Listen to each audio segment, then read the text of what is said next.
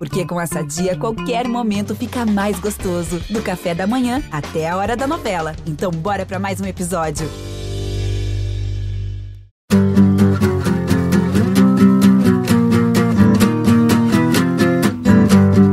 Torcedor colorado, torcedor tricolor, sejam todos bem-vindos a mais um podcast aqui em GE. Globo.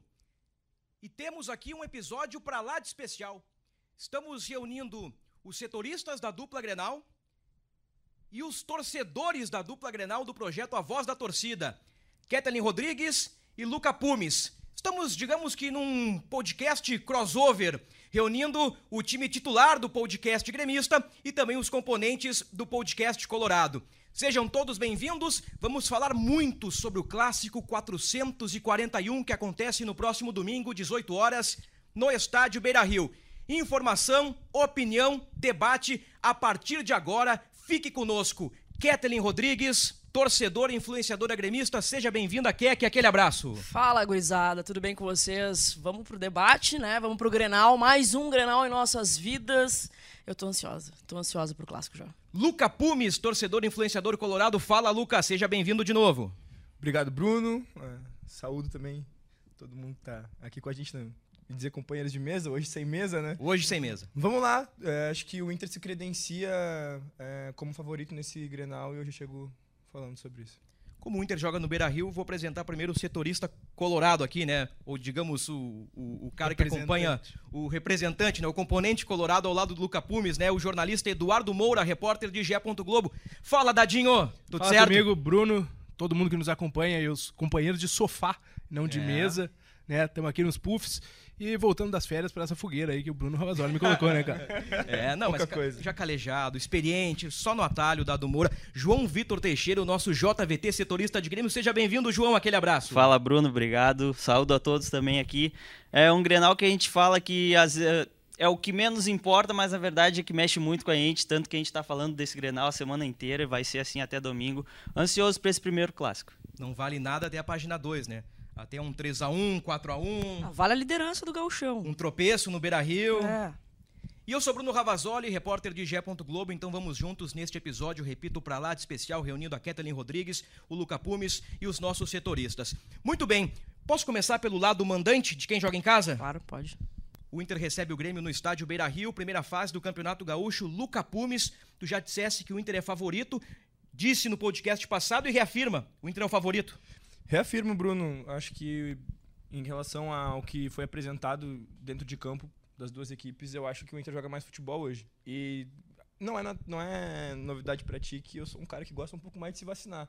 É, pô, ah, tá equilibrado. Eu não acho que esteja, de verdade. Eu acho que o Inter joga mais futebol hoje. Isso não diz nada sobre como vai ser a partida de verdade. A gente já viu o Inter em um momento muito melhor perder Grenal. É, o Inter desacreditado vencer e vice-versa.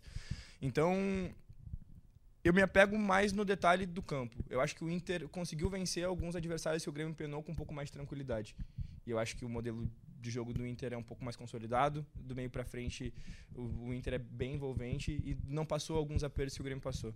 Ah, o Inter, quando tem problemas, normalmente é quando tá escalando o seu time alternativo, né? E aí, claramente, ele tem um, um Uma abismo- discrepância. é. um- uma discrepância bem grande. É, e isso nos leva para um nível de alerta pro ano. Se o Inter realmente vai fazer 38 finais do Campeonato Brasileiro, precisa de grupo, precisa de elenco. E não pode ter discrepância no nível de atuação é, de um, do time titular para o time reserva. Mas para agora eu acho que já me serve.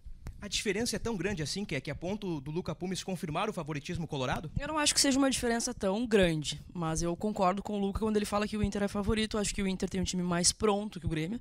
O Grêmio tem alguns reforços para estrear num Grenal, né? Ah, tá, ah, demorou um pouquinho para contratar, demorou um pouquinho para colocar essa galera em campo. Então tem mais entrosamento.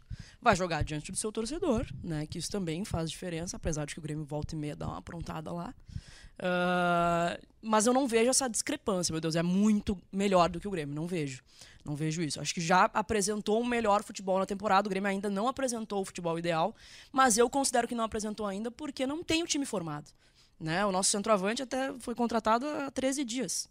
Né? Então a gente não tem esse time pronto que o Inter já tem. A gente já sabe o time do Inter para a temporada. O Grêmio ainda vai formar esse time. Né? Esse Tem time ainda não gente- jogou junto. Tem muita gente a encaixar ainda, né? Exatamente. Mas não vejo uma distância muito grande também, não. Alguém fica no muro ou coloca o Grêmio como favorito neste clássico? Não, eu. hum, De minha parte, não. Eu, eu- eu concordo com, com, com o que o Luca disse, com o que a Keck falou. É, vejo o Inter favorito por ser um time mais pronto nesse momento, pelo futebol que, tá, que, que mostrou até agora. E como a Keck falou, o Grêmio ainda é um time em formação, mas ao mesmo tempo ele precisa acelerar essa formação, porque daqui pouco mais de um mês começa a disputa de uma Libertadores. Precisa estar pronto. Acho que vai estar pelos, pelos reforços que chegaram, porque, como o próprio Renato já falou, acresceu muita qualidade no, no, no time do Grêmio, os reforços que chegaram. O Grêmio, acho que, apesar da demora, como a Keck citou, se mexeu bem no, na, na janela de transferência. Acho que trouxe bons reforços. Ah, vai ser um bom teste, né? Um bom teste para esses reforços. Claro que não da maneira que talvez os gremistas queriam, queriam talvez um time já melhor formado, mas é um time em formação que eu acho que pode fazer um bom enfrentamento, sim. É, o, o Inter é o favorito. Isso acho que talvez o mais fanático torcedor eh, não concorde, mas o Inter é o favorito, sim. Jogou, apresentou mais até agora no, no ano aí nesse, eh, nessa, nessa mostragem de Campeonato Gaúcho. Acho que em termos de nome tem, eh, digamos assim, no papel um time melhor. Né, um time com mais qualidade em termos de nome no campo aí as, as coisas vão dependem né depende do que é apresentado mas em nome assim a nominata, acho que o acho que o Inter tem hoje um time eh, com mais qualidade. E aí, por isso, naturalmente, o favorito é sempre na- em tese, né? Então a gente tá falando em tese antes, com papel e nome, então. é Ainda tem o fator favorito. casa que eu acho que sempre pesa um pouco, né? É, o Inter tem 100% de aproveitamento no Beira-Rio, 100% com o time titular, tem o melhor aproveitamento do futebol brasileiro. O Inter vem credenciado, de fato, a ser o favorito do Grenal. Agora, quais são as tuas principais preocupações, Luca, em relação ao time do Grêmio? Por onde poderia passar uma vitória do Grêmio no Beira-Rio? O que, que te preocupa do lado de lá? Olha, no último podcast do Colorado, né, a gente citou um pouco das deficiências eh, que o Inter tem em alguns setores específicos. Por exemplo, a gente tem uma dúvida no gol, né? E a gente sabe que um, um clássico do, do tamanho do Grenal, eh, a gente não pode se dar ao luxo de passar por um aperto na posição que é mais psicológica do campo. né? Então, ah, a, a distância entre Inter e Grêmio não é eh, gigante, nada do tipo. E é no detalhe que as coisas podem acontecer. Então, a minha primeira preocupação, na verdade, vem do próprio time do Inter. Né? A gente já fala sobre a bola aérea ah, defensiva do Inter. O Diego Costa é um bom cabeceador. Então, a gente consegue pegar justamente eh, uma deficiência tática né, da, da bola defensiva do Inter, colocando em xeque junto com eh, uma valência de um reforço que chegou agora. Ah, eu acho que o, o Grêmio acertou muito na contratação do Pavon. Ele já chegou com as garrinhas de fora, né? Como a gente gosta Ah. de dizer. E O Pavão já mostrou a, a cauda aquela, então é. Essa crista. ele já, ele- não, ele, assim, ele, Segundo o Renato, é pavão, né? Pavão, pavão é muito bom. ele Pavão, é muito bom isso. Que é que está pavonizada, né? Pavonizada, 45 minutos e já completamente. pavonizada. Completamente. O cara entra em 45 minutos, dá duas assistências, faz um gol. Era tudo que eu precisava. Aí bota Entendeu? ele pra jogar no lado direito de ataque do Grêmio, que significa o lado esquerdo defensivo do Inter, onde tem o René, que na minha concepção é, é um jogador que precisa no mínimo ter alguém da sua altura pra ser a sua sombra ali, mas eu ainda acho que o Inter precisa contratar um lateral esquerdo com nível de titularidade para esse ano, é, que não que o René não tenha nível de titularidade, mas que a régua seja do René pra cima, é, para que o o René evoluindo seu futebol du- durante o ano, crescendo de produção, possa é, brigar com o cara, não para ser alguém que vai é, só entrar quando o René falhar, entendeu? Ou quando o René não estiver. Então, eu acho que esses são os principais pontos, né? É, pegando um pouco das deficiências defensivas do Inter e esses aspectos ofensivos do Grêmio, como o cabeceio do Diego Costa e a, a velocidade, o envolvimento é, que a gente gosta ali de um, de um jogador daquele ali que é mais envolvente, ah, do Pavão pra cima do René. Pegando esse gancho do Luca, nós colocamos o Inter como favorito, mas o Grêmio tem as suas armas. Vocês acham que Pavon versus René é o caminho pro Grêmio explorar no clássico Grenal? Eu acho que sim. Eu acho que sim. Pelo que o, o Pavon já demonstrou nos primeiros 45 minutos. Parece, a impressão que eu tive da Arena foi que ele já jogava com a camisa do Grêmio há bastante tempo, né? Ah, demonstrou extrema vontade dentro de campo. Deu dois carrinhos que a torcida do Grêmio já se apaixonou de, de cara, já. É, e eu acho que é por ali. Porque ele é insinuante, como o Bruno gosta, gosta de falar. Uma no bela um palavra. um, no um para um, eu acho que pode, pode, pode ser por aí, sim. Mas eu também acredito que um- um- se, eu, se eu tiver meu centroavante também, né? Porque não, não, não, não tenho certeza de que vai jogar o Grenal. Mas daqui a pouco uma bola aérea também pode ser interessante. Um escanteio, Jeromel de cabeça, não sei. Colocando uma informação no negócio. Diego Costa, João, alguma possibilidade de iniciar a partida ou ainda é um ponto de interrogação? É, de iniciar a partida ainda é difícil, né, Bruno? Porque ele ainda não jogou esse ano, ele terminou o Brasileirão do ano passado pelo Botafogo, ah, ficou sem clube, já era um contrato até o final do Brasileirão, já estava acertado que depois do final do Brasileirão ele ia deixar o Botafogo. Ah, e ele estava morando em Madrid com a família, treinando em casa, fazendo exercício para manter a forma física, né? Por isso, que quando ele veio para o Grêmio, ele pediu um tempo de, digamos, pré-temporada. É, porém, do dia que ele chegou em Porto Alegre, que ele fez, realizou os primeiros exames, até o dia do Grenal vai dar 13 dias. É, a pré-temporada do Grêmio teve em, em torno de 12 dias, se eu não me engano. Ele pediu 15. Do né? Ele dia pediu- 8 ao é. dia 20, né? O Grêmio se apresenta dia 8 e joga dia 20. Exato. Só que durante toda a semana, desde semana passada, ele já vem treinando com o grupo. Ele, essa semana toda ele treinou com bola, o que, o, o que a imprensa pôde ver, né? Porque a partir dessa quinta o treino foi totalmente fechado. Antes disso, ele estava treinando com o grupo, participou de coletivo, inclusive. É, o Renato falou que vai depender muito do Diego Costa, da resposta que ele, que ele der, do- dos números que ele apresentar e se ele vai se sentir bem para ir ou não. É, se fosse apostar, eu apostaria que o Diego Costa pode sim ser relacionado, mas não iniciar a partida. Eu acho que ele fica como opção no banco de reservas, como o Renato fez com os outros jogadores. Claro que o Duqueiroz e o Pavon eles já vinham treinando, eles estavam ah, em forma física, ah, estavam aptos a, a estrear, mesmo que, que tivessem tido poucos treinos com, com, com o resto do elenco. Diego Costa, eu acho que ele pode sim ser relacionado e de repente ser uma opção para o segundo tempo. Eu fecho contigo. Ô Dado, pelo que tu tem de informação e também pela tua experiência nas coberturas de clássicos grenais, tu achas que Diego Costa seria uma alternativa para segundo tempo, ãh, entendendo e conhecendo o modus operandi de Renato Portaluppi? Eu tendo a achar, sem ter muita certeza, mas que o Renato vai dar uma forçadinha pra colocar ele desde o começo. Titular. 15 dias, Eu tô pensando é, isso também. ele tá fazendo coletivo, né? Pelo que eu vi durante a semana, ele tava participando dos coletivos eh, direto, treinos com bola. Eu acho que. Eu acho sem, e sem ter nenhuma informação, baseado eh, no que ele tem apresentado mesmo no dia a dia, assim. Acho que o Renato, o Renato gosta dessas coisas, de botar o melhor para um jogo desse tamanho. Acho que ele vai dar uma forçadinha, assim, tipo. São dois botar- dias do que ele pediu, né? É, ele falou algumas Ele pediu semanas, umas duas 15, semanas ali, 15 vai dias. dar 13. E a informação do João ela é importante. O Diego Costa não fez nenhuma atividade física Fora do- fora do grupo. do grupo, Ele assim, treinou né? com bola todos os Exatamente, dias. exatamente. Fez gol em coletivo. O- Eu, eu ainda acho que começa JP Galvão e Diego Costa fica como É. alternativa, mas é um mistério muito E aí- interessante pelo e aí, lado do Grêmio. Só pra explicar, né? Por que, que isso é importante? Porque, em, em- tese, os níveis físicos dele estavam é, liberados para que ele fosse integrado naturalmente ao, ao trabalho com bola com todo mundo. Então, significa que ele não estava abaixo do que ele poderia, eh, do que ele eh, necessita para treinar com bola, né? É o que eles fazem nas avaliações de pré-temporada.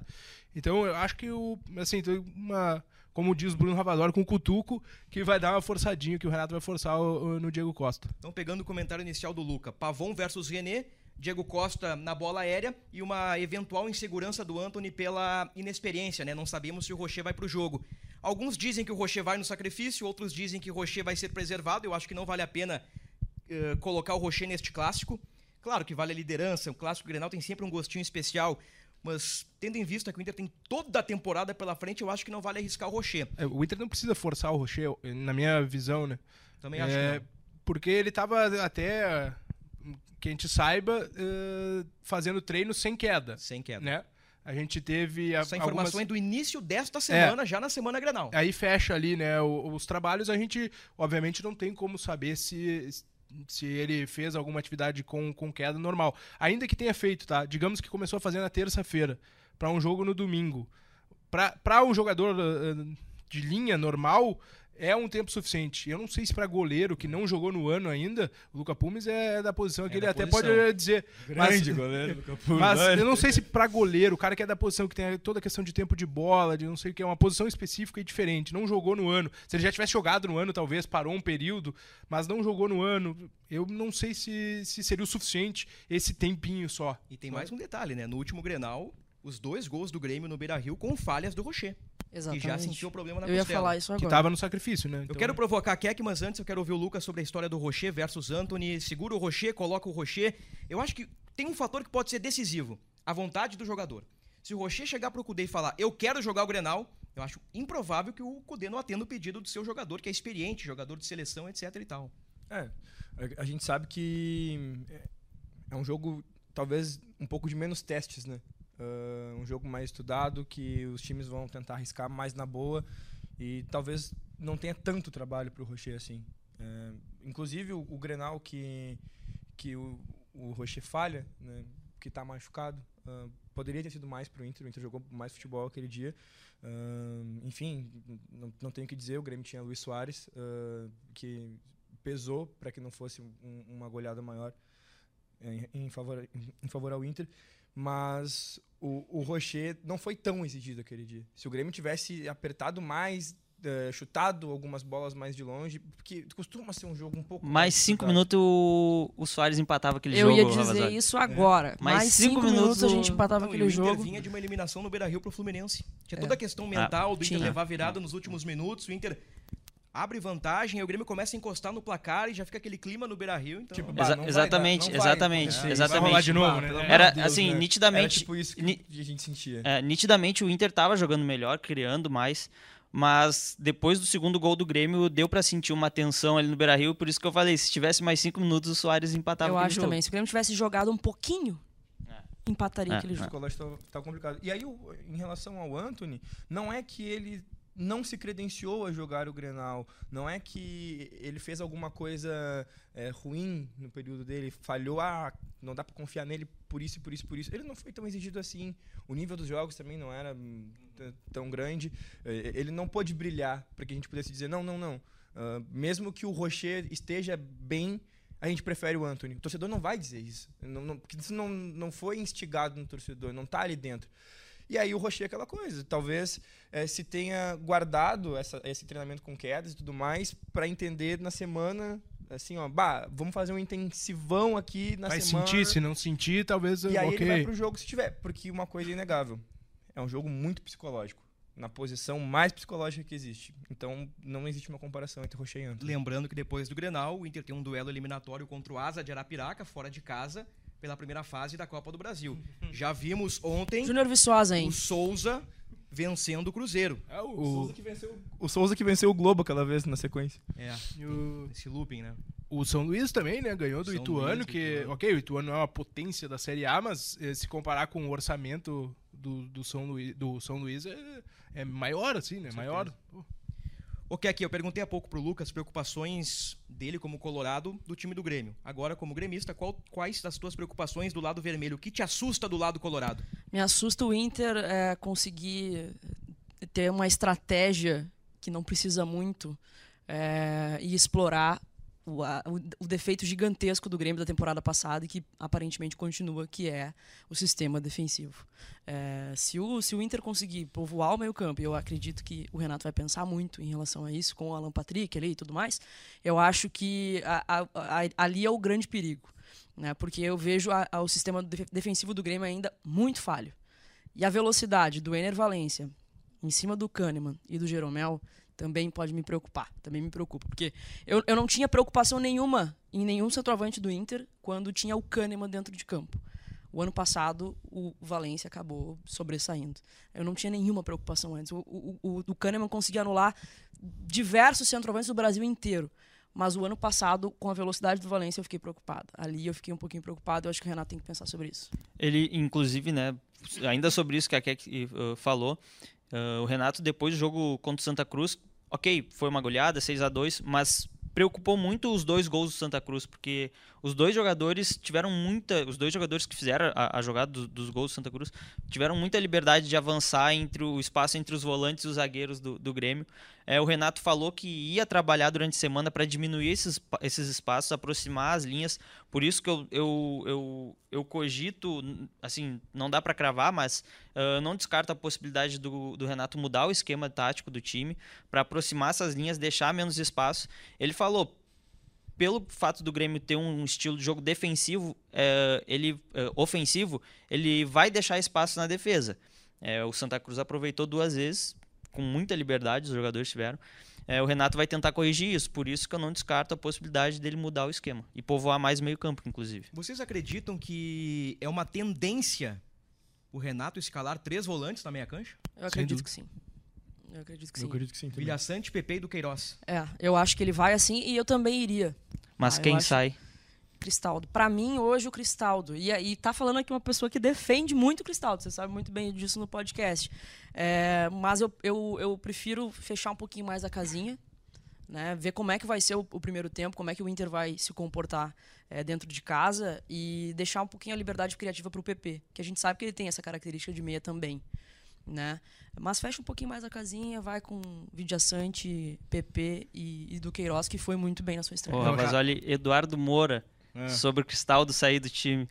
Eu, eu acho que aí não é nem a avaliação, acho que as críticas ao Cristal desse ano até são justas, embora ele tenha é, números, participação, participações boas, assim, né? É, se a gente pegar a matéria que a gente fez da queda da média, a queda ali é, é pequena, mas enfim, de participação em gol, né? É, mas o que eu acho é que ele vai tirar o Guri. Aí ele vai tirar o Gustavo Gustavo Nunes. Na, é, assim, Aí eu de acho novo, um pecado. achismo, tá? Mas um pouco conhecendo o que o Renato constantemente faz em jogos do tamanho do Grenal, eu acho que ele vai tirar o Gustavo Nunes, deixar ele Natan Fernandes e Gustavo Nunes pro segundo tempo. Vai ter o escape em velocidade no Pavon e só no Pavon. É, vai fazer os três, eh, não vai adiantar o PP assim. Acho que ele vai fazer um trio de volantes justamente para bater de, eh, de frente com os três eh, meias entre aspas do Inter, que o Inter tem um jogo por dentro muito forte. Embora a gente sabe que o Bustos vai e o Wanderson faz a ala esquerda ali, e o Wanderson tem toda a qualidade do um para um e tal, mas eu acho que o jogo do Inter é mais por dentro. Né? E acho que o Renato vai tentar fixar três caras ali para barrar esse jogo por dentro e aí tentar eh, escapar ou na triangulação também tem a bola, mas é a velocidade do Pavon em cima do René. Eu acho que eu desenharia assim na aposta. De novo, eu não tenho informação, não conversei com os técnicos, mas olhando os dois times, a maneira como eles jogam. E aí eu, não- eu acho que daí o Renato, embora o Renato não seja um cara muito que abrace muito o Cristaldo, né? Ele tá tirando aí todos, todos os jogos, mas acho que ele mantém o Cristaldo e tira o Gustavo Nunes. Eu acho que daí o Grêmio perde bastante em velocidade, óbvio, né? Ah, e aí eu, eu fico um pouco na dúvida do, de se seria realmente um- uma boa, mas se ele fizer, daí É não, melhor, não é, não é diz que é melhor pra ti, né? Até pra gente não ser só engenheiro de obra pronta Aham, sem aham. falar depois, né? Eu vou dar a minha opinião por causa disso. Esses três volantes que o Grêmio tem não são bagres que só sabem defender. Os caras sabem chegar na frente. Então tu vai sacrificar um, um- um jogador um pouco mais jovem, um pouco que pode te dar um pouco mais de velocidade, enfim, e ainda ah, manter os três volantes, aí eu acho que é se fechar um pouco demais. Na, na verdade, não é nem se fechar demais, é. É perder o escape que ousar tu de menos. poderia ter. Eu acho que daí. Ma- Acho que daí o Grêmio passa uma, uma mensagem muito clara. Me né, corrija se eu o que- estiver errado, mas no Grenal do 3 a 1 na primeira, no primeiro turno do Brasileirão do ano passado, o Renato surpreende botando três zagueiros no Grenal. Sim. Foi no Grenal do 3x1, não É foi? verdade. Não foi no do, do 2x1, foi. do 3x1. Ele surpreende botando três possessa. zagueiros. Foi 3x1 pro Grêmio. Esses dias, humildemente, eu perguntei pro João, será que o Renato não vem com três zagueiros de novo? E, e o João disse numa resposta ali, informal, né? Num papo de redação, cara, eu acho que não. Mas, tendo em vista o, o modus operandi do Renato, né? Que volta e meia no podcast do Grêmio, Luca Pumes, nós chamamos, o, nós chamamos o Renato de camaleão tático. Porque ele monta o Grêmio com três atacantes, com três volantes, com três zagueiros, e ele Nós, consegue vírgula, né? Uma Nós, de bons resultados. Tu, É, eu nós, chamo, vírgula. eu chamo o Mas é Renato. um ótimo Inclusi- apelido, é um inclusive, ótimo contamos pro Renato sobre esse apelido. Ele gostou, né? Ele gostou? gostou. Camaleão tático. Mas assim, bom. três zagueiros, vocês acham que não? Eu acho que não. É, eu não, não tenho certeza. Eu acho que, por exemplo, o Novo Hamburgo fez linha de 5 e não se deu muito bem. Né? O lateral, o, o lateral esquerdo do Novo Hamburgo, o Raí, batia muito com o Bustos e abriu um espaço ali que o Inter aproveitou nos gols. Né? É, não tem. Não sei, assim, não botou nenhuma vez três zagueiros esse ano Esse ainda, ano ainda né? não, né? Então, eu tenho, tenho minhas dúvidas, assim, se seria uma, uma alternativa que, ele, que o Renato considera, assim. Não, No, acho que não. no último podcast, nós demos a nossa opinião sobre o time do Grêmio, o que nós faríamos, né? Agora, pensando com a cabeça do Renato, eu já adianto minha resposta, eu fecho com um dado, pensando, tentando pensar com a cabeça do Renato de que ele vai botar os melhores. Daqui a pouco, Diego Costa, Pavon, Cristaldo, os três volantes e tirar o guri. O Renato fala muito de lapidar o jovem e é um jogo de outra envergadura. Jogo no Beira-Rio contra o Inter que vem de excelentes números, o Inter que vem, não sei se vem encantando, mas vem jogando muito bem em alguns momentos. Eu penso, conhecendo o, o modus operandi do Renato, que ele vai tirar o Gustavo Nunes e vai apostar num, num losango no meio, três volantes, Cristaldo, Pavon e Diego Costa. Ou João Pedro Galvão. O que, que tu acha que o Renato vai fazer, João? É, é, é, difícil, é, é difícil a gente, assim, a gente está projetando, né? Mas eu acho que é possível por dois motivos, o Bruno. É, eu ainda não, ao menos, eu não sinto essa confiança toda no Nata Fernandes ainda. É, ele está retornando de lesão, claro que teve a semana toda para se preparar, foi um entorse no tornozelo, não foi algo tão grave assim. Ele já apareceu no Brasileirão do ano passado. Uh, porém, eu não sinto ainda toda essa confiança para colocar ele num Grenal e dizer, ah, esse, esse guri ele vai colocar o jogo no bolso. Uh, e o Gustavo Nunes, a amostra que a gente teve do Gustavo Nunes, é, ainda é, é, é, pouca, assim. Ele jogou contra o Ipiranga, que era um time totalmente descaracterizado, um time reserva, com, com muitos jogadores da base no banco de reservas, e contra um Santa Cruz frágil. É a amostra que teve, ele foi muito bem. E uns minutinhos contra o São Luís, né? E, exato, Até é. ele deu minutos, ele, exato, ele entrou e deu assistência. Uh, a amostra é boa e, e acredita ele a, a ter uma sequência, credencia ele, aliás, a ter uma, a ter uma sequência. É, porém, Talvez não no Grenal. é, talvez não no Grenal, né? Eu acho um pecado, eu acho que ele tá indo muito bem. O Tu menino achas que tá o indo... Renato vai com dois pontas e um nove? É, não, eu, eu acho que faz sentido pensar que daqui a pouco ele pode tirar o guri numa questão de lapidar e não, não botar num clássico, a gente sabe que é diferente. É muito diferente jogar um clássico na, na casa do rival do que jogar contra o Santa Cruz, o Ipiranga e tudo mais. É, Aliás, com todo Ipiranga Santa respeito. Cruz, cara, tu- desculpa, são os dois últimos do campeonato, é, né? exato. Ele brilhou contra os times que hoje Ainda deu, cairiam ainda, pra deu segunda uma, divisão. ainda deu uma assistência, entrou com Contra- personalidade. Inclusive salvou a lavoura daquele jogo porque a gente tava perdendo em casa. Né? Então ah, eu, eu dou esse crédito para esse guri, porque eu- pra mim eu vejo muito talento nele. É, eu acho que vai nos ajudar demais na, na, na temporada. E assim, eu, ah, eu boto na fogueira, entendeu? Bota o guri pra jogar o Grenal. O, o guri tem. Me, me parece ter muita personalidade. É aquele. O Renato falou sobre isso na coletiva, de que passa confiança pra ele de que não é pra ter medo de errar. Se tu errar é comigo. Depois eu seguro a bronca. Mas não é pra ter medo de errar. E ele parece ter isso mesmo. Ele é insinuante, ele vai pra cima, ele, ele, ele tem uma velocidade interessantíssima. Finalmente o Renato vai ter pontas de velocidade, né? O que ele pediu tanto na temporada passada. Então eu acho que seria um pecado tirar o guri do, do Grenal depois de uma sequência tão boa assim. É, e pelo, eh, pelo que a gente vê, né? O, o, o Cristaldo sai em todo o jogo. O, o Renato não morre de amor. Pelo, de amores pelo, pelo Cristaldo ainda. Então, também me leva a pensar que daqui a pouco ele E- pode sacar o Cristaldo. E fora que faria sentido, né? Manter dois caras abertos eh, pra tentar aproveitar a linha alta do Inter, que avança, a gente sabe, né? Para o campo do adversário. Então, faria sentido, assim. Acho- só que fica muito, tipo. Não sei explicar, mas parece meio. eh, eh, tipo, meio óbvio, assim, demais, sabe? Que, ah, tá, a gente vai tentar eh, contra-atacar com a velocidade dos pontas como se fosse futebol fosse muito fácil e, e fosse dar certo naturalmente. E não, não é tão simples assim, né? De conseguir é, ah, um contra-veneno ao veneno do Inter e deu, sabe? Tipo, ah, é, o, é o contra-veneno óbvio, ah, tentar ah, eh, aproveitar a linha alta nas costas da, da defesa do Inter. E nem sempre no futebol o óbvio funciona, assim, né? Então, é, é, e tenho dúvidas é por essa coisa também de ser, de ser jovem. Aí o Renato sempre dá uma segurada, né? La- Lança, dá uns dois, três jogos, aí depois segura um pouquinho. Aí, enfim, é mais ou menos por isso, sim. Mas faria sentido todo o Gustavo Nunes permanecer no time e com o Pavon do outro lado, né? Dois caras na velocidade mesmo, sim. Agora, Luca, já citamos a questão do Rocher e Anthony, né? Se o Rocher não tiver condições, vai o Anthony. No mais, é um time muito parecido com o Grenal do ano passado. A gente fala aí de, de- de algumas estreias do lado do Grêmio, alguns estreantes em clássicos grenais. Colocamos dúvida de três volantes, dois volantes, dois pontas, um ponta, um centroavante. O Inter tá escalado.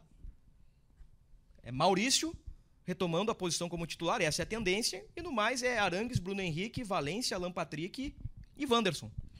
Então, Bruno, eu acho que esse é um dos fatores que me faz acreditar desde o começo e já ter iniciado o podcast falando que eu vejo o Inter como favorito, porque essa sequência nos credencia a entender que a gente já tem um molde.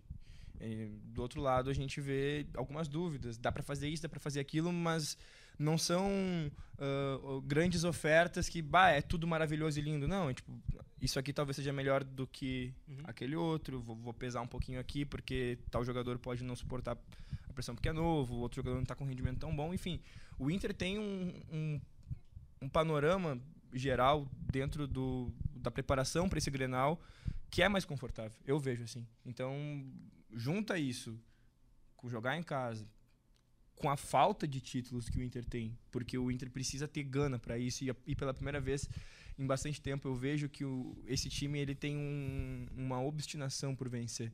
Tesão. Então, uh, muitas vezes a gente vê o Tu gosta. ele fizeram bom. É, mas é uma boa É que ele falou isso olhando na bolotinha do meu olho, tipo, sabe? malandro olhou na bolota do meu olho e falou. no grão do zóio. Não, é. ele é forte. Um... Cara, vou. Derrubou! Derrubou! Estamos derrubou. ao vivo no podcast Granal. Cara, onde é que parei? Ah, cara, tá falando do Inter aí, tá, cara. Não, a obstinação de vencer. Né? Se por muitas vezes uh, essa seca, e aí a gente, tá, a gente fala de dois tipos de seca, né? Contando o gauchão e não contando o gauchão. E não contando o gauchão é grande, e, já, e contando o gauchão é grande também. Já é muito grande. Entendeu? É, até pela questão do recorte regional de que são só dois times que se credenciam todo ano a vencer esse gauchão. Pode ter uma surpresa ali, mas não é a tendência. Então, a gente vê a história do gauchão aí, né? Hegemonia para cá, hegemonia para lá. Dificilmente ficam trocando ali ano a ano. É, quando encaixa, encaixa aí bastante tempo. Uh, e isso incomoda o, o, torcedor, machuca o ego do torcedor, é, fere, uhum. acho que institucionalmente, mas... o clube, inclusive. Mas esse ano com esse treinador, com estes atletas, eu vejo que isso é um fator que é mais gasolina do que qualquer outra coisa. Não é um veneno, é uma gasolina. E aí eu sinto que isso também entra em campo nesse momento. Essa vontade, essa obstinação e esse desejo de retomar a cena de vitórias para voltar a ser o Colorado das glórias e orgulho do Brasil, como eu gosto de dizer. Tá eu, eu ia só coisa? perguntar, mas o, o Luca depois me respondeu, né, que se ele achava que nesse Grenal específico você entrava em campo. Porque eu vejo que, eu, assim, por não ter eh, caráter eh, eliminatório ou decidir a vaga, os dois vão classificar, vai definir ali, eh, ok, quem vai ter a vantagem em uma eventual final, né?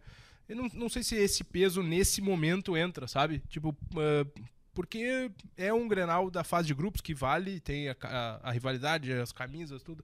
É, um quer sempre ser melhor que o outro, isso obviamente, mas e, e, especificamente esse peso da, do período sem conquistas, eu tenho minhas dúvidas se nesse momento pesa, é, por ser um Grenal de, de fase de grupos ali. Mas eu, eu vou te dizer o porquê que eu acho que sim, tá?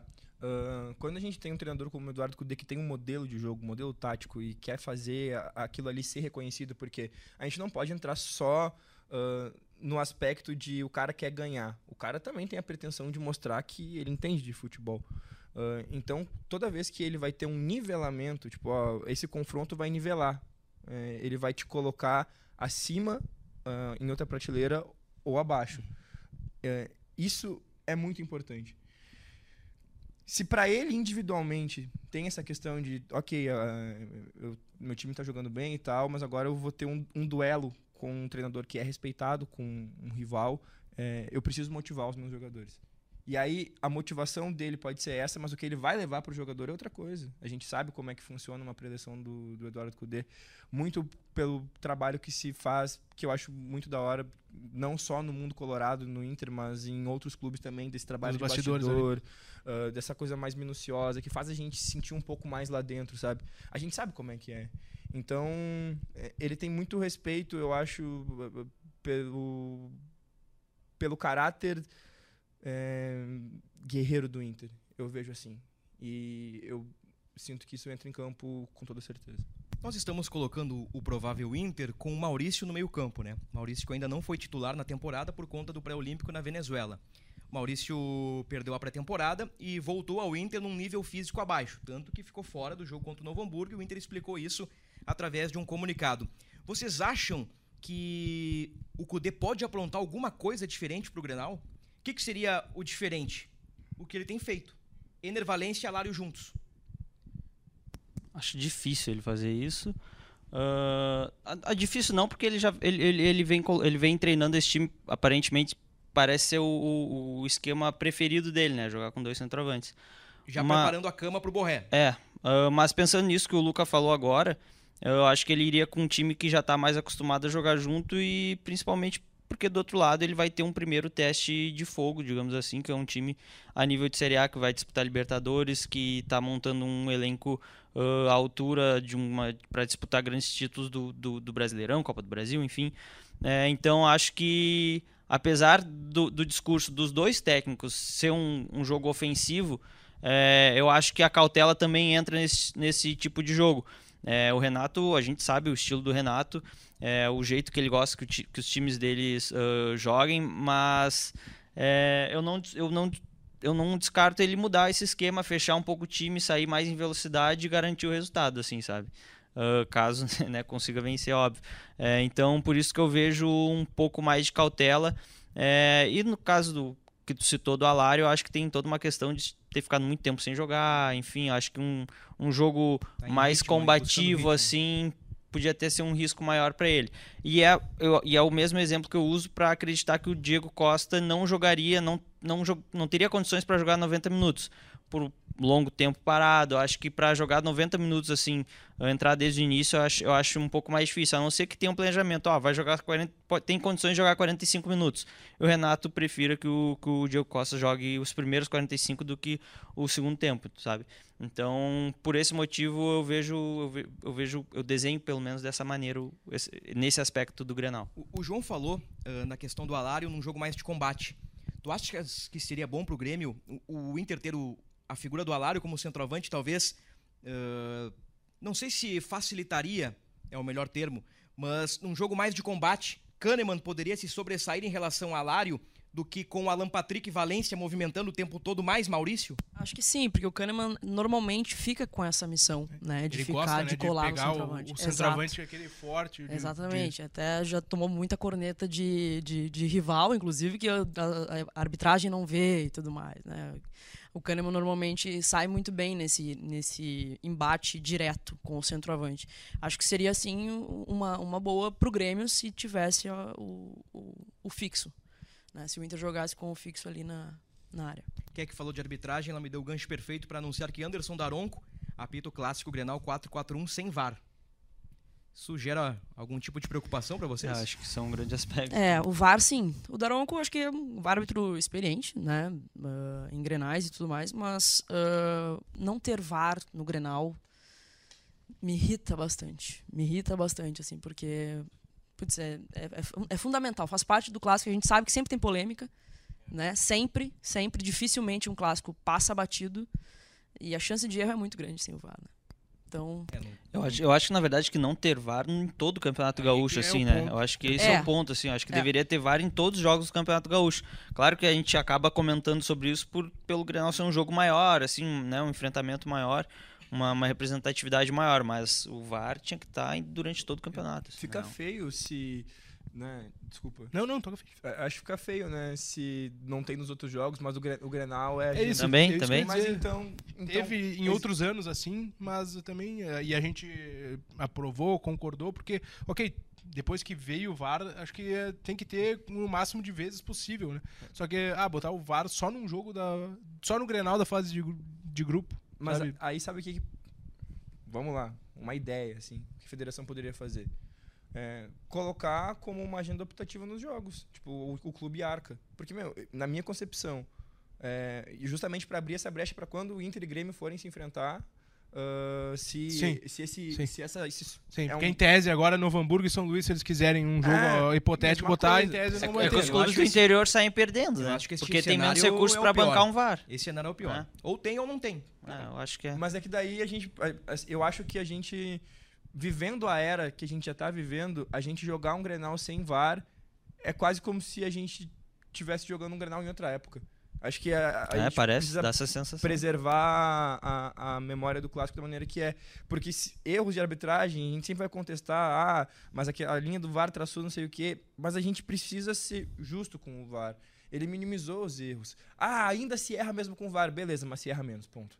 Sabe? Então, É. na minha concepção, Diminuiu danos, né? ah, eu não tô dizendo que, que aí o Inter e o Grêmio vão pagar VAR para todos os jogos, mas se a gente abre uma brecha, pelo menos para não ficar feio esse modelo único, vamos lá, que toda vez que os times acordarem que sim, eles arcam com aquilo. Eu não quero ser o cavaleiro do apocalipse, mas qualquer bola na área que supostamente bate na mão de alguém vai ser gritaria. É complicado. Sem qualquer dúvida. combate, daqui a pouco envolvendo até o Kahneman, que, que é famoso no cartório por conta desses embates, desses combates, eh, vai ter gritaria. Daqui a pouco um cara cai na área, vai ter gritaria, vai... Cara, isso aí... É, foi por isso que botaram o Daronco também, eu acho, né? É, acho que Assim, Acho que sim. Não sei o, o- Cara mais se é cascudo. botaram entre aspas ou eu sorteio, é realmente desconhecimento meu, mas é Não, o é, nome se eu não me dele. engano, ele foi escolhido. foi escalado, né? Foi É, escalado. o, o Leandro Voaden, que é o presidente da Comissão de Arbitragem do Rio Grande do Sul, disse que colocaria um árbitro de primeira linha. Uhum. Então, ele Ok. escolheu o Anderson Porque- que eu acho que o cara, o- é o cara cascudo pra esse momento. Mas É assim, isso, qualquer é coisa que, o cara acontecer no jogo claro, vai ter gritaria. Vai ter, vai ter reclamação, vai choradeira. ter, bolo. Mas assim, geralmente com o VAR tem também agora, É, né? tem. Então, não o impedimento, aquele lance que é. Mas Ma- em geral Mas tem. o VAR ainda dá um. Mas dá uma um- atenuada, um- ok? É, Dá, um dá. conforto, assim, né? Ah, o lance pelo menos será revisado. Muito bem. Kathleen Rodrigues, quem será o homem grenal pelo lado do Grêmio? Reinaldo. Reinaldo! Ei, na bucha! Na bucha! Ela Boa, Sabia. boa. Penal, então, boa, pênalti. Eu sabia. ela- Na bolotinha do teu olho. Ela Na olhou bolatinha do meu teu olho, Eu sabia que ia Reinaldo, ter- explique, Eu sabia argumente. que ia ter a surpresa. Mas pro bem eu ou pro mal? Pro bem, pro bem, Pro pro bem. bem. Eu, Tem eu, que eu, perguntar, né? Tem que perguntar, né? eu normalmente eu, eu tenho feito bastante críticas ao Reinaldo. Eu acho que ele terminou o ano passado muito mal, né? A gente falou bastante sobre isso é, nos podcasts, mas é uma questão que eu simplesmente eu sonhei. Eu sonhei que o Reinaldo vai fazer o gol do Grenal. Então, eu tô apostando nesse sonho, tô apostando na, na, na- na capacidade do Reinaldo daqui a pouco fazer um gol e mostrar ah, o Joinha. certinho, o joinha pra câmera. Luca Pumes, quem será o homem grenal? Alan Patrick. que aliás, se marcar gol, chegará a quatro gols em clássicos grenais e empatará com Fernandão, o Fabiano, Christian, entre outros grandes homens que já vestiram a camisa vermelha no clássico grenal. Belo dado. Belo dado. Belo dado Moura. Belo Mas- dado bom. Informação de Tomás Rames, né? Ah, um Que- abraço pra ele, né? Pô, tá Ficamos nos quase 50 assistindo- minutos sem citar o Tomás. Em Shangri-La, né? Espero que ele esteja, né? Se ele é nosso amigo de verdade, né? com certeza. Tem, tem, tem. Eu já foi pra praia ontem já. Mas, mas enfim, não, não tive um sonho, né? Não tive a oportunidade de sonhar com o Alan Patrick essa semana. Infelizmente, não, não fui agraciado com isso, como é que foi com o Reinaldo. Mas, assim, hoje o Inter nos dá um, um- recheio muito legal ali no meio de campo, que todos os jogadores dali, como a gente já falou, podem tirar uma bola improvável. Um passe ahn, de muitos metros, um- uma cavadinha eh, por cima dos zagueiros pro Valência entrar e fazer o gol. Mas o Alan Patrick, ele domina muito essas ações. Ah, o Arangues, ele tem uma capacidade muito grande de jogar, parece que em qualquer área do campo, assim. Ele É o todo campista, como É. dizem os modernos. porque ele- o Arangues ele tem um- uma questão muito incrível, na minha concepção, que eu vi em poucos jogadores com a camisa do Inter, pelo menos, é que toda vez que ele consegue pegar a bola, por mais apertado que ele esteja, ele sabe o que fazer. Ele encontra um lado para sair e para jogar, seja ah, tentar um, um lançamento longo, ou recuar a partida, ou tentar, enfim, uma bola em profundidade. Eu fico realmente impressionado. Então, Poderia ser Charles Arangues a minha resposta, poderia ser Ener Valencia, que vai receber uma bola eh, de Alan Patrick em algum momento. Isso vai acontecer. Poderia ser Wanderson. Poderia ser. Então, Esse é o repertório. Esse é o cuidado que a Keck citou há pouco, né? Desse repertório ofensivo, porque daqui a pouco pode o Bruno Henrique pisar na área e decidir, o Wanderson pode driblar e decidir, o Valência pode tirar um coelho da cartola, o Alan Patrick, o Arangues, o Bustos, que é quase um ponta. Só, só tirando a questão do sonho, eh, falando sem, sem, sem o sonho, eu acho que o Pavão pode ser esse cara Pavão. também. João, o Homem Grenal. Ah, eu iria nesse que a, a Kek acabou de citar. É, acho que vai nascer um novo xodó da torcida gremista. Acho que o Pavon tem essa chance de, de ser o homem grenal. Boquinha. Eu acho que muito pelo, pela, pelo que vocês citaram já da, da, da falha, talvez a falha não, mas onde pode ser o erro do Inter Uhum, a defensivamente, a fraqueza. do Inter, ah, com alguém que chegou muito bem, acho que está muito bem ambientado também ah, e que pode fazer a diferença nesse Grenal. É, pra mim o que acontece com o René, eu cantei essa bola pro Luca Pumes há 150 podcasts atrás, que quando o Inter tava um time médio, o René sobressaía porque ele fazia o feijão com arroz. Agora que o time do Inter tem mais qualidade, o René ficou para trás. Então o Inter tem uma dificuldade na lateral esquerda.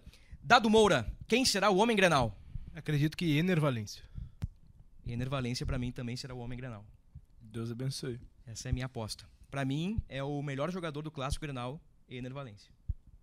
Falamos um pouco sobre isso. Você tá falando podcast, de, né? de momento, bola no corpo. é? momento, bola no corpo, hoje é o Ener Valencia. Claro que tendo o Diego Costa 100%, dá uma equilibrada legal. Porque o Diego Costa do Atlético de Madrid, o Diego Costa do auge no Chelsea é, um É. jogador, pô, de Ah, Copa do Mundo, de seleção de Espanha, né? É, a gente tem que ver qual Diego Costa que o Grêmio contratou.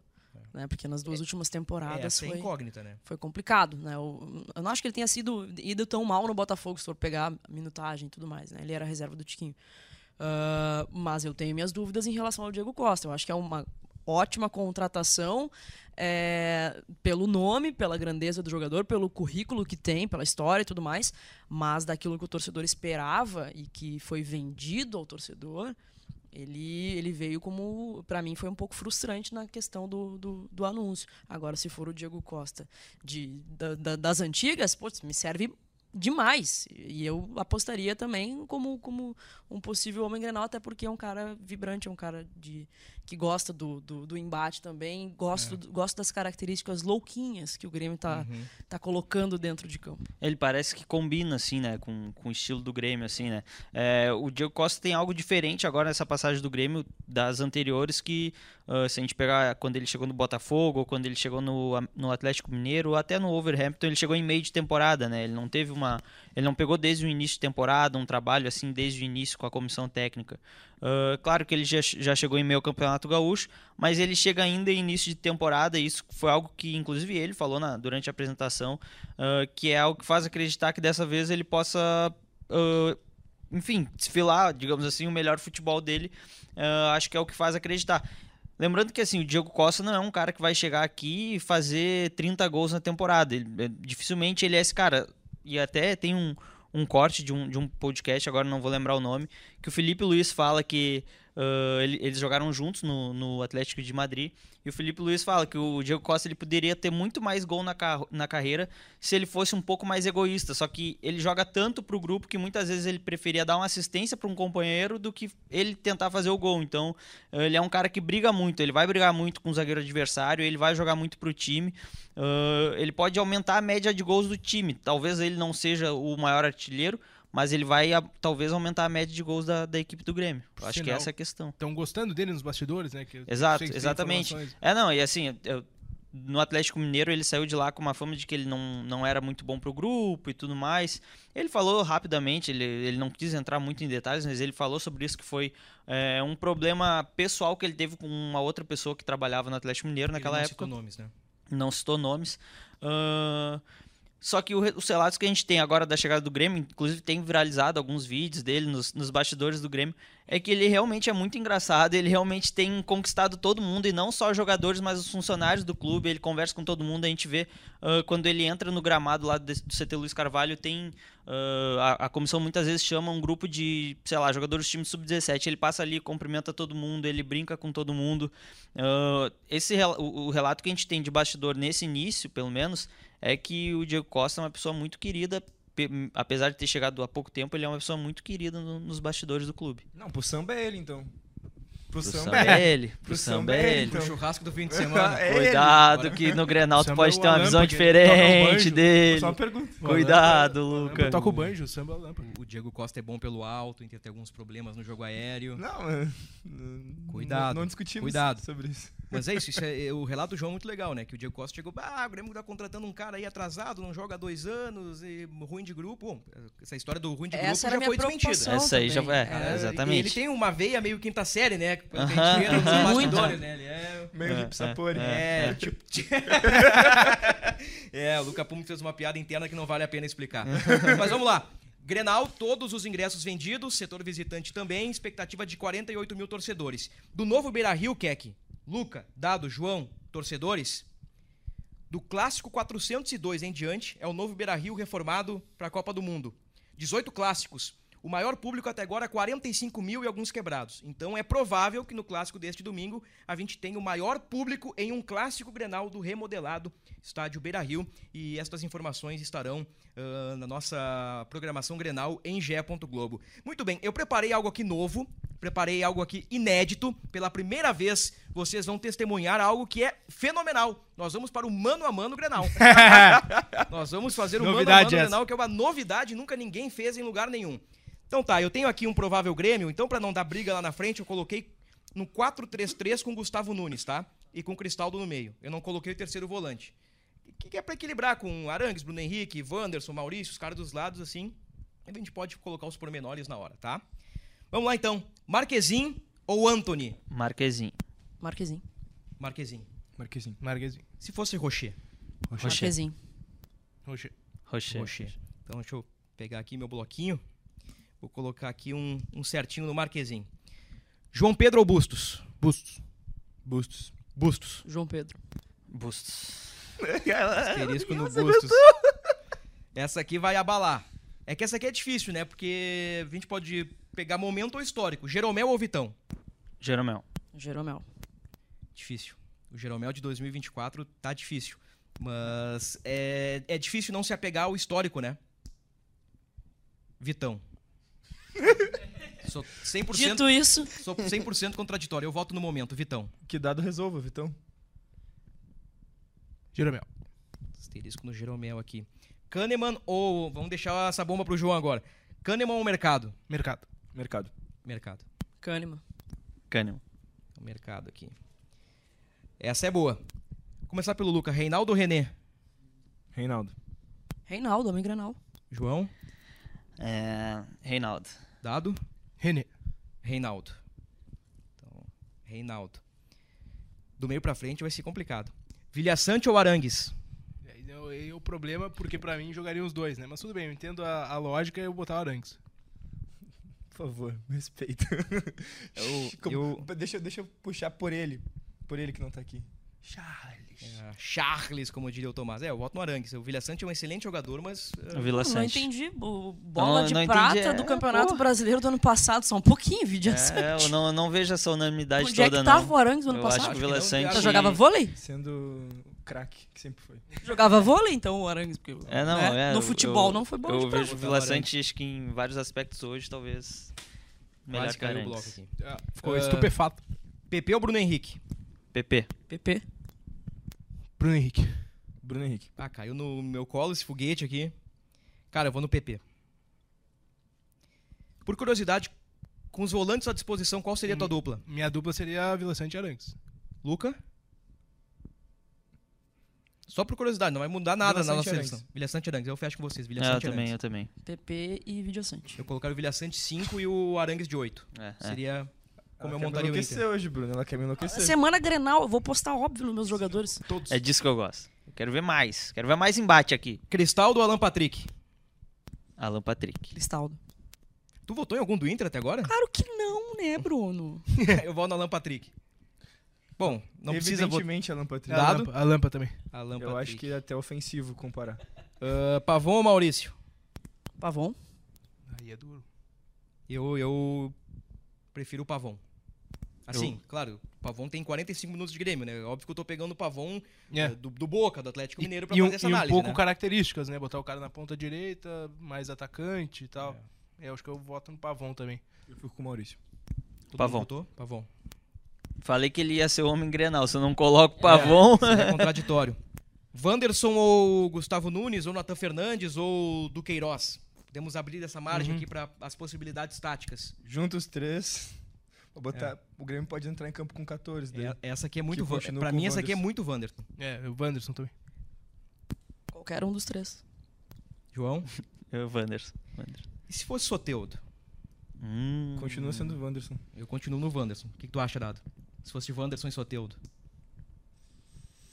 Tenho dúvidas. É, eu acho que eu con- continuaria votando no Wanderson, mas tenho, ele seria muito mais parelho. assim. Soteldo. É a questão é que o Grêmio não tem. Nós nem falamos sobre isso, porque o Soteudo já tá um pouquinho, um pouquinho Fora mais tempo. afastado. Aham. É, o Soteldo é só É. pra abril, né? É, o Grêmio, o Grêmio não tem o seu jogador desequilibrante pro clássico Grenal, né? E o Soteudo faz muita falta, embora Exatamente. a boa amostra do Gustavo Nunes.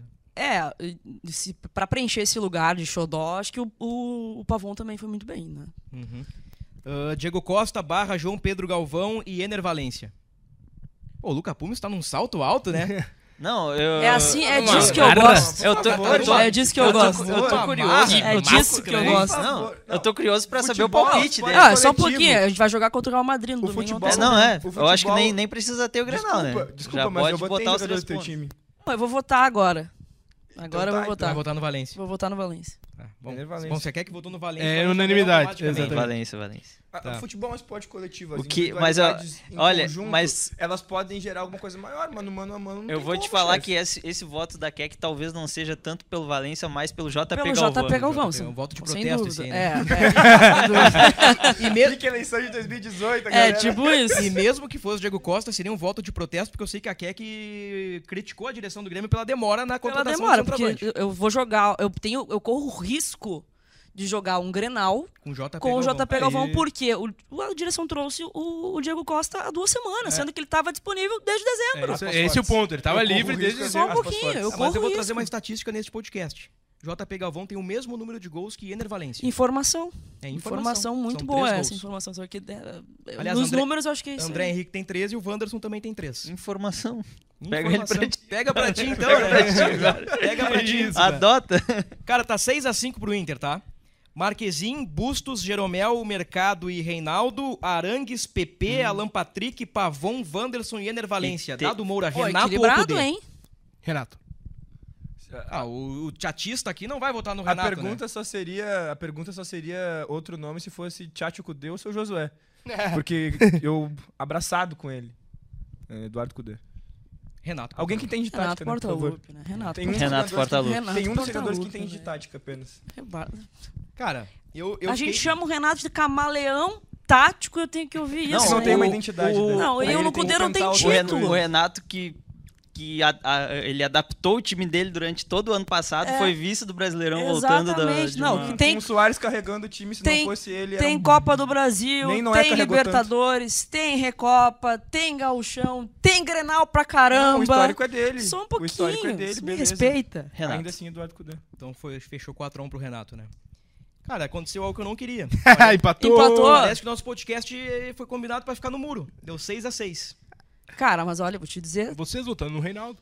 que equilíbrio, É. porque Vocês votaram de tudo Reinaldo. que eu tô vendo era, Ah, é era tem caixa pontos. point, 9 a Fa- 2 fa- fazendo a minha culpa em relação a talvez mano a manos de outros lugares. Mas a gente tava o Anthony, que ah, eu vi mais o Rocher. É, em- se fosse Rocher, lugares. seria, Seria o 7x5 Rocher. pro Inter. É, e. Assim, É, eh, te deu uma- a Keck vai votar em, em todos os jogadores do Grêmio, ela já disse isso, mas, por exemplo, tem algumas posições discrepantes. Bustos e JP, eh, João Pedro, p- pra mim é discrepante.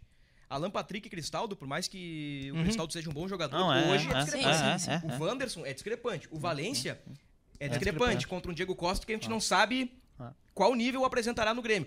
Mas tem outras posições que são Mas equilibradas. o meio-campo assim, do Grêmio sabe Pepe, jogar. Bruno Henrique, É, o meio, o- meio campo do Grêmio sabe o jogar. Vilha Sante com o Arangues, embora o Luca tenha u- usado o salto 15 aqui pra elogiar o Arangues. Não, e- o Arangues merece. Eu- isso aqui foi pro Tomás Ramos. É. Essa é pro Tomás Ramos. Plataforma pro Tomás. Pelo Tomás. Agora, temos mais cinco minutinhos de podcast. Tu tem sentido um ar de oba-oba muito pesado do lado Eu de lá, tô Keck? sentindo um ar de oba-oba Um- maravilhoso. Um, um nariz empinado, tá sentindo? Maravilhoso, não, eu tô sentindo muito. E, e eu vou te dizer, eu adoro esse clima. Eu adoro esse clima. Eu prefiro quando o Grêmio não é favorito. Né? Porque o ano. E eu, vou te dar o exemplo do ano passado. O ano passado o Inter foi eliminado da Libertadores e na mesma semana tinha um Grenal e eu tava assim, ó, a gente vai chutar cachorro morto. Era esse o meu pensamento ano passado. E a gente foi extremamente. A gente tomou um rodeão no Grenal passado. E eu gosto quando o clima é esse, quando a gente vai ainda mais na casa do adversário, que o clima é do oba-oba, o Grêmio normalmente apronta. E eu confio muito em Renato Portaluppi para isso. Tem oba-oba do lado do Inter, Luca Pumes. Agora, brincadeiras à parte ali da questão do Arangues, do, do salto que eu brinquei contigo, mas tu enxergas um um oba-oba do lado vermelho? Não, eu, eu acho que a gente não pode ter síndrome de vira-lata. Assim, ó, sendo bem sincero. Boas frases. Todas as vezes que o Grenal é equilibrado e a gente tem é, repertório aqui pra falar no podcast, são quase 300 já, ah, ou todas as partidas, a gente sempre trata. Não, o jogo é jogado, não adianta. E o Inter pode perder esse jogo, mas eu não posso por causa da minha vontade de não ter uma aspa depois tirada uh, para dizer, olha lá, falou que era favorito e aconteceu isso, é, eu não posso contradizer o que eu realmente estou vendo em relação a futebol. O time do Inter tem muitas discrepâncias. E assim, ó, deu, deu equilibrado ali no final, mas como tu mesmo disse, colocando algumas posições um para um, é muito distante um para o outro. O Bustos tem feito um começo de temporada muito, muito, muito bom. Mas eu mesmo também já te falei, é, em outro contexto, em outro momento no podcast, no podcast quando era é, é, só GE Inter, né? Não é esse híbrido aqui que eu achei muito legal também. O, o crossover. Uh, a edição, edição especial. Não há dúvida. Uh, que o, o, Bustos ele foi pouco exigido na parte defensiva. E a gente já sabe que o Bustos ofensivamente é um bom lateral. O Bustos ele tá bem agora, Uh, mas isso não é nada novo sob o sol. O Bustos ele teve uma fase que ele diminuiu um pouco uh, a intensidade dele na parte ofensiva. A gente precisava que ele tivesse uh, um pouco melhor ali, mas ele sempre foi um lateral com características ofensivas. E essa talvez seja a primeira vez que o Busto seja exigido defensivamente com qualidade no Campeonato Gaúcho. Isso pode acontecer.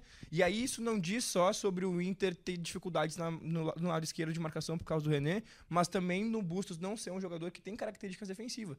E aí também seria importante é, o, o Alário sair da equipe também por isso, para que o Maurício consiga cobrir as costas do, do Bustos, porque ele cumpre essa função tática muito bem. Então, assim, ó, uh, o Inter não ganhou esse Grenal. É, mas o Inter se credencia a ganhar. E se eu disser que não, eu vou estar indo contra o que eu acredito. Para fechar o podcast antes do nosso palpitão, nós estamos ali que uh, nas entrelinhas que de todos os grenais de 2024, este talvez seja o que vale a menos. Mas ele vale uh, coisas importantes. Além do ambiente, que pode afetar o lado perdedor, daqui a pouco uma eventual goleada do lado de lá ou do lado de cá. Enfim, isso tudo está no pacote grenal, né? Mas tem a questão da classificação. O último título do Inter na casa do Grêmio foi em 2011. Falcão versus Renato. Último título do Grêmio no Beira-Rio, no Galchão, 2006. Pedro Júnior. Então, assim, o fator local ele é muito importante. Gol de nuca, né? Gol de nuca. Inesquecível. Então, assim, o Grêmio ganhou do Inter na Arena recentemente. Uh, assim, pega 2017, o Novo Hamburgo, que não jogou em Novo Hamburgo, jogou no Centenário, mas tinha o fator local. Venceu o Inter na final em 2017. Então, assim, esse Grenal vale mais por questões de tabela, né? E, e, também por questões de ambiente. Então, ele tem um certo peso, porque o fator local nós sabemos que faz muita diferença nessa hora. É, só, pode, só pra, pode, mas pode. eu acho que isso conta muito na questão de decidir título. Porque muito recentemente eu, eu tenho. Assim, é, eu não tenho medo de nenhum de jogar no Brasil. Rio. Com o histórico recente do Grêmio lá.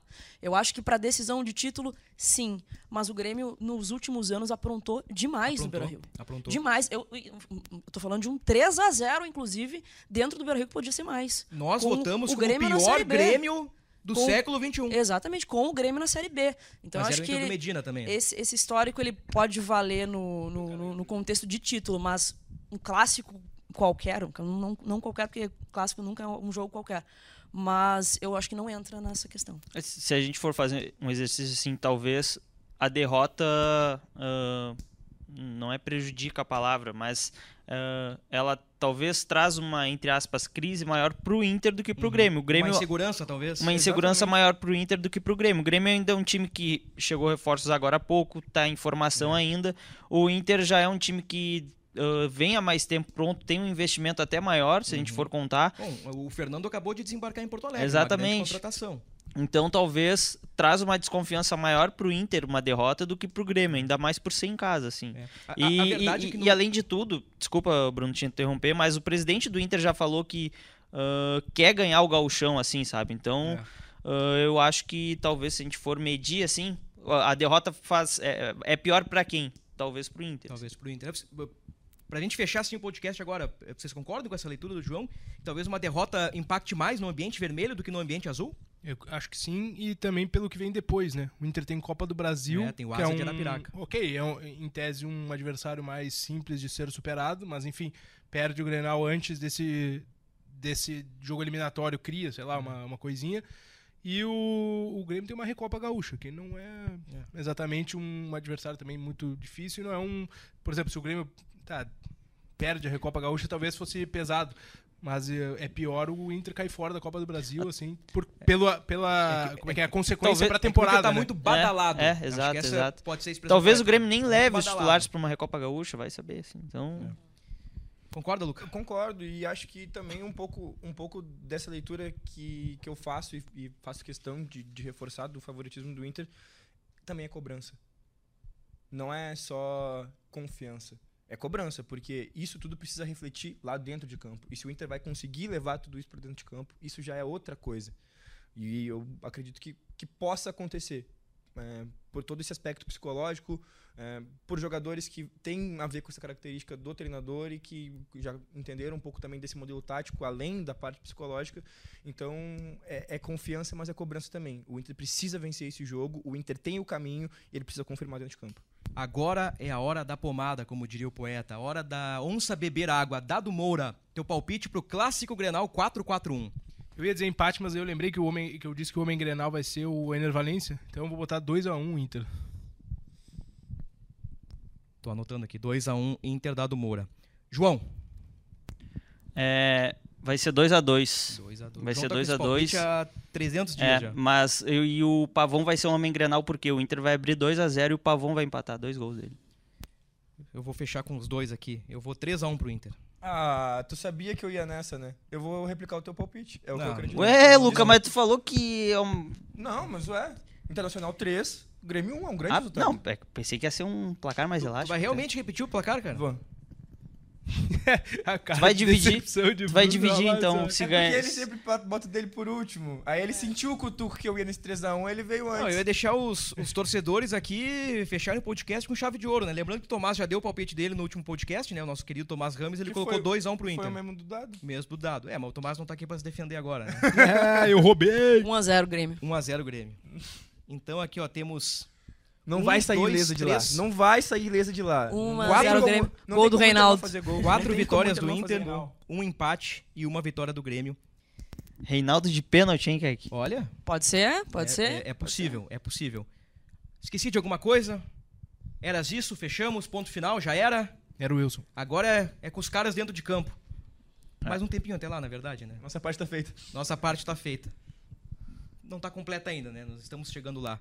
Valeu, Joãozito! Valeu, Bruno. Um prazer estar nesse podcast. Esse crossover aí, Ah. inédito, né? Pô, vem Mas aí é- eu mais acho que- episódios é. neste formato. Eu, eu, eu, eu apoio mais vezes, eu O apoio. Luca gostei, falou gostei. 300 episódios, né? Gostei. Estamos aqui no. Esse é o episódio 286 do Inter e o 276 do Grêmio. É, O Grêmio vai, vai alcançar agora Vai alcançar com número. a Libertadores, vai alcançar. Exatamente.